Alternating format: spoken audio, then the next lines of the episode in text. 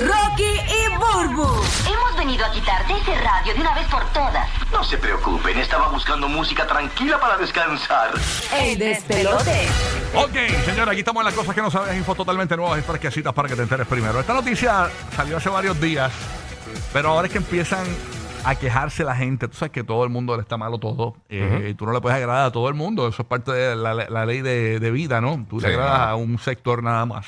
Y pues se han empezado a quejar, adivinen quién, los millennials. Señores, ¿Cómo va a ¿De ser? qué? los millennials. ¿Cómo va a ser? Los millennials. que La generación de cristales la- esa. Sí, los millennials, que tú sabes que, que cierran la puerta duro el carro y dicen, ¡ay! ¡ay! ¡No cierres tan duro! Tú sabes, eso, eso, los millennials, los millennials. Señores, aparentemente se están quejando porque Mattel, eh, básicamente, pues anunció eh, que vuelve Barney. Pero han- le han hecho unos cambios a Barney. Le hicieron un makeover. Pero ¿por qué se están quejando si ellos no vieron el verdadero?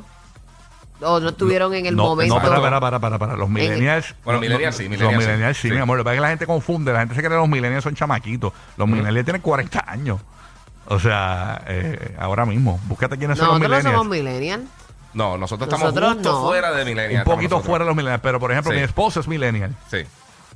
¿Entiendes? Yo pensé que los millennials eran los, Nos- los- nosotros estamos eh, a, a tres años fuera de los trein- millennials. los treintones bajitos, bajitos. No, no, no, pero los No. millennials tienen cuarenta y pico de años.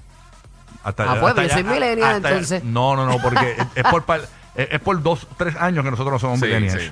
Eh, pero los millennials, la gente se cree que los millennials son chamaquitos. Y no, yo no, no, soy nada de changuita, nada de changuita. No, Tírame no. la puerta del Lo que, pasa es carro. que, lo que pasa es que dentro de ese grupo de Ajá. millennials, eh, pues hay, hay, hay, muchos jóvenes, jóvenes, jóvenes, jóvenes. O sea, pero también eh, pero los millennials llegan hasta los cuarenta y pico. Búscate ahí que, que conforma a los millennials. O Sí, Roque, ahora. o Roque José por ahí. ¿Quién es? ¿Qué Yo pensé que los millennials eran 20, 20 altos, 30 y bien bajitos. No, no, no.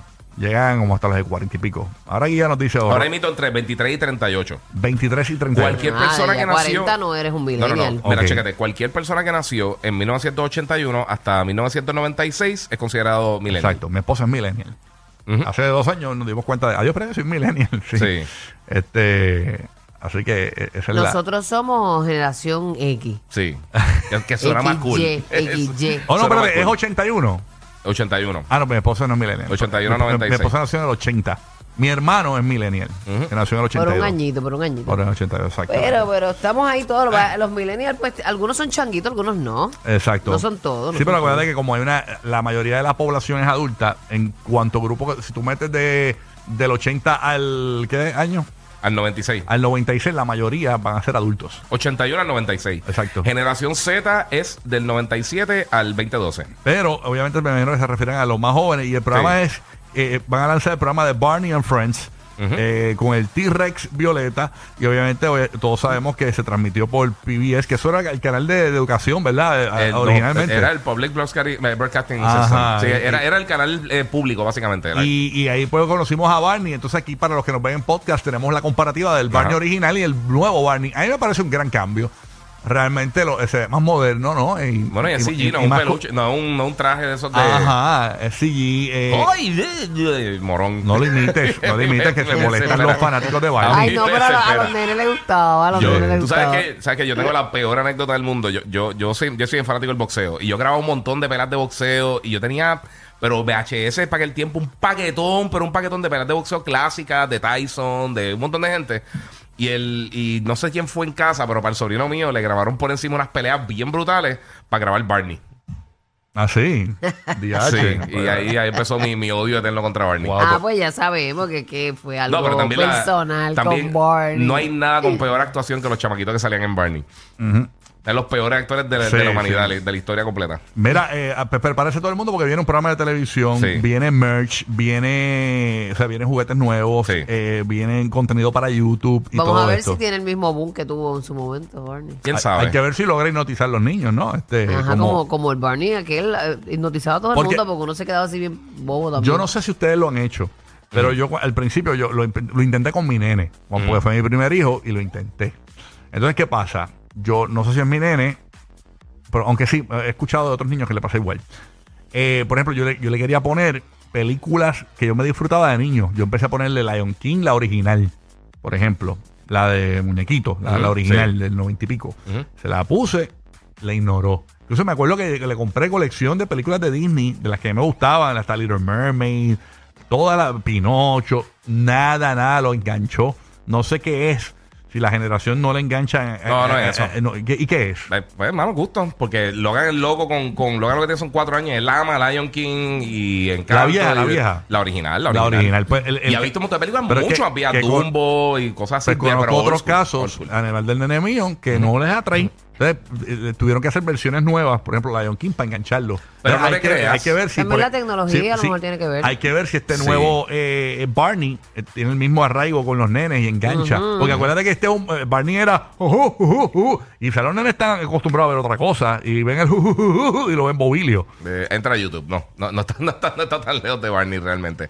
Pero ¿sabes lo que pasa? La- una de las cosas que, que, para que tú veas que sí la gente sigue viendo contenido viejo, de las cosas principales que ha hecho Disney en toda su historia, era lo que llamaban el Disney Vault, antes de que tuvieran Disney Plus, que era que ellos sacaban películas clásicas viejas, Snow White, este, qué sé yo, eh, eh, Beauty and the Beast. Todas estas películas estaban un tiempo en VHS, paraban de producirlas. Entonces estaban bien escasas, no se conseguían y 10 años después algo así volvían y tiraban, hacían relanzamientos y explotaban, la gente eh, volvía a traer a traer un, pu- un público nuevo. O sea que la gente sí yo creo que eso va a seguir viéndolo. Vamos a ver. Bueno, nada, eh, ¿qué te queda por allá? Mira, tú sabes que la gente se las inventa muchísimo para estos de Airbnb, que te cogen ahora, además de, de propiedades que tú puedas tener este convencionales de, de cemento, también vienen los vagones, vienen eh, casas que te las montan, que son paredes de cemento, pero te las montan ahí, son este que Como te- Lego, Lego. Que tú Sí, las exacto. puedes llevar para donde tú quieras, en cualquier otro momento. Pues eh, han cogido este avión, esta persona compró un avión. Que por cierto, antes que sigas con tu noticia, eh, Puerto Rico lidera el renglón de Airbnb. Eh, eh, el- Y si esa era la noticia. no, no, no, esa no es la noticia, es de un avión anormal. Dice que pues, yo, yo, yo, yo- yo- yo estaba ¿Tú te imaginas esperando. que no, la no, noticia? yo estaba esperando para que- cachar que no es la noticia. Puerto Rico lidera eh, el importante renglón dentro de los Airbnb. Este, ahora mismo Puerto Rico eh, cuenta, eh, ocupa el primer lugar con un 41% del total. Eh, le siguen los Estados Unidos con un 34% y Corea con un 30%. Donde más Airbnb hay ¿Es aquí? es en Puerto Rico ahora mismo, por encima de Estados Unidos y Corea, Wow. para que sepa. Hay Bueno, muchos lugares que no avalan eso. sí.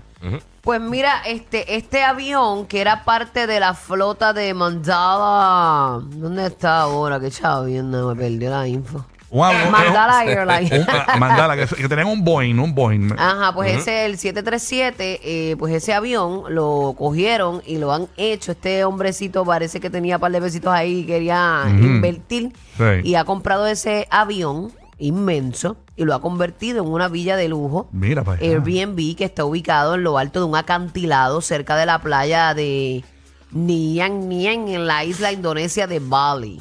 Ay, Mira Bali, pa' allá. Bali está en mi bucket list. Y es, y es solamente eh, cuando tú vas a rentarlo, te quedas tú nada más, o sea, en el avión. me Bueno, imagino. sí, sí, ese, ese no, no está dividido. Guau, brutal.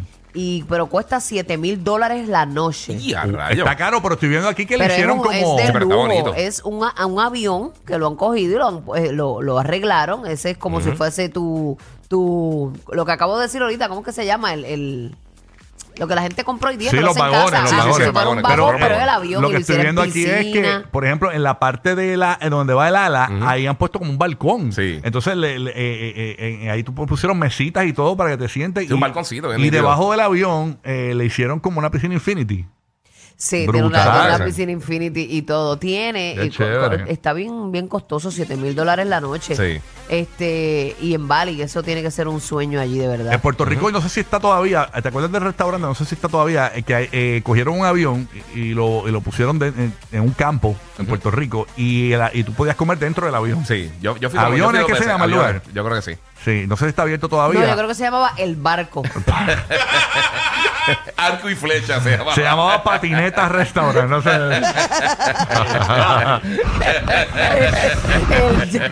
Se llamaba Tr- Truck, Truck Bar and Grill. Me se llama muero con Cuica este. y Tornillo. Me muero con Rocky. Oye. Pues transportar esta aeronave desde la ubicación en Bali hasta la cima de ese acantilado, ellos tuvieron que este, Ajá. desmontar todo ese avión. Ajá. Después montarlo allá arriba, le duró cinco días todo la planificación, transporte, este, involucró dos grúas, una plataforma bien inmensa. para poder hacerlo tiene apenas, así de grandote como tú lo ves, lo que tiene son co- dos habitaciones nada más. Oh my God, this is so amazing. I am super happy. Pero- wow. ¿No te quieres dar, Carol G? Era ya, Sí. Carol, tan bella. Pero lo bueno es que por 7 mil, yo sí tuviste que te dan un pretzels. Ya, 7 mil dólares la noche. Y son dólares, Lasaña, dólares. eh, chicken o lasaña. Chicken o lasaña, Como pero- antes, antes. Ya no dan No, comida no los aviones. es, una villa de lujo, eh, un acantilado, Sí, tú mano. sabes, eso es algo ahí bien romanticón. Tiene dos dormitorios, una piscina eh, y se llama Private Jet Villa by Hangings Gardens. Mira Se, encuent- allá. se encuentra a, se encuentra a 150 metros sobre el nivel del mar.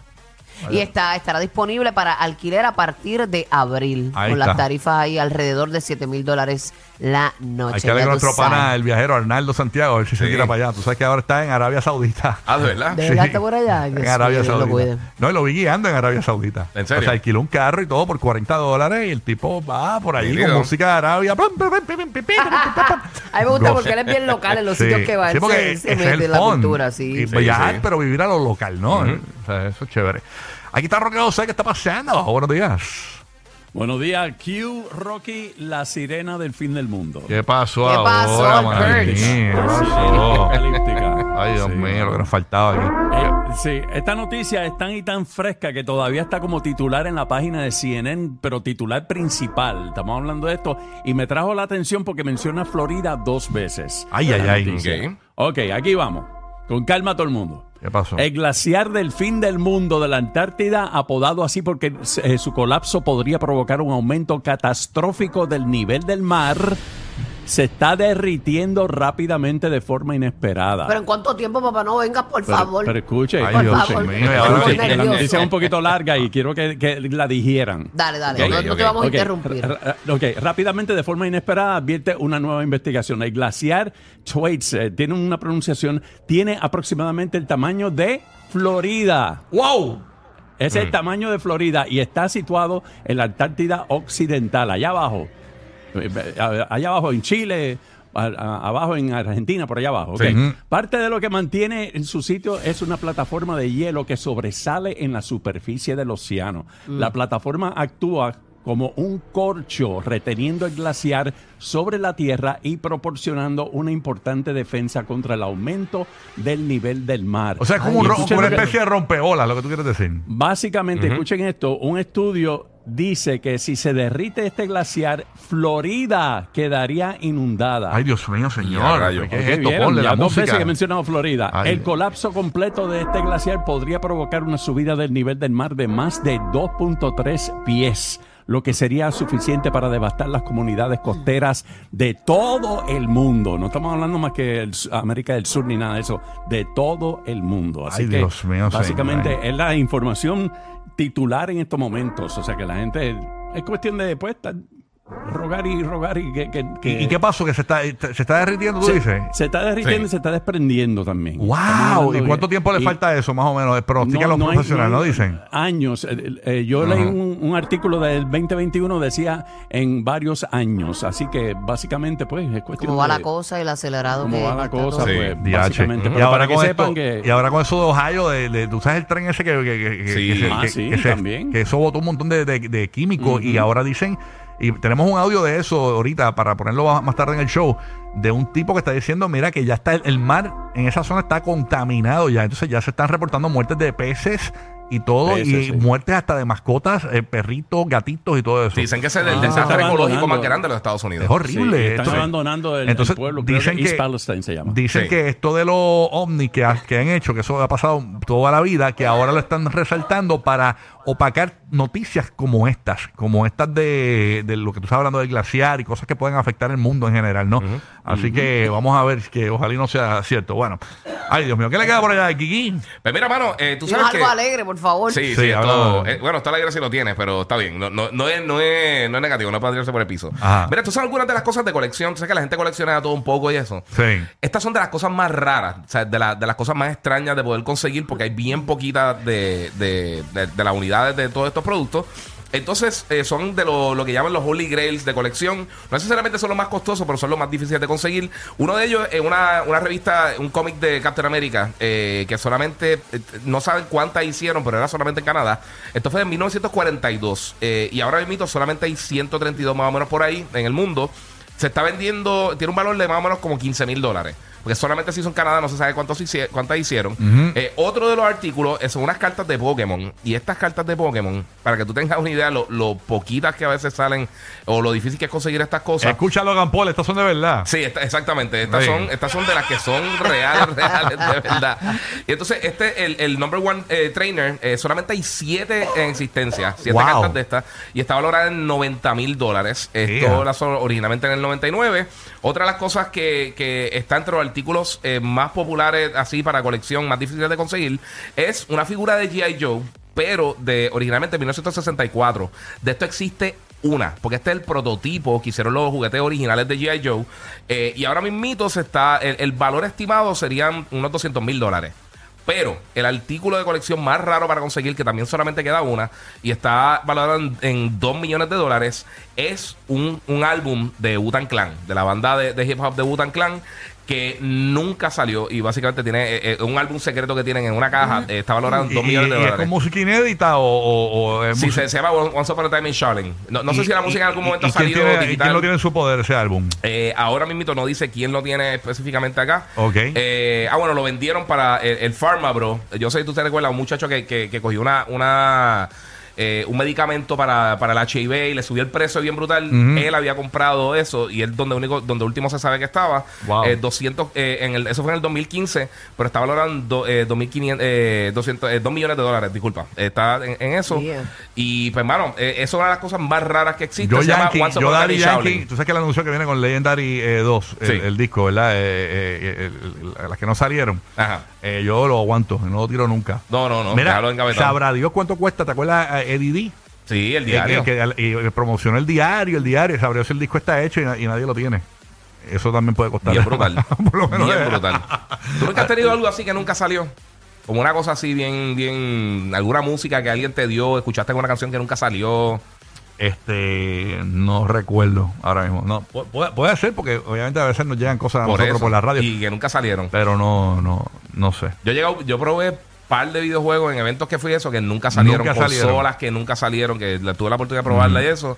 Y también unos para mí estaban en una banda eh, que eh, en- hace un, mi- un millón de años Sí. y uno el Master yo lo llegué a escuchar varias veces y eso y el CD nunca salió. Mira, me volvió a escribir, me volvió a escribir mi amiga, este, Sí. Pu- Putiche- Putichel, me dice que ella una vez probó unos, vibra- un- unos vibradores que nunca salieron a la venta. Que no. No, nunca. Pero le dio review, que es lo importante. Review. Era Putichel.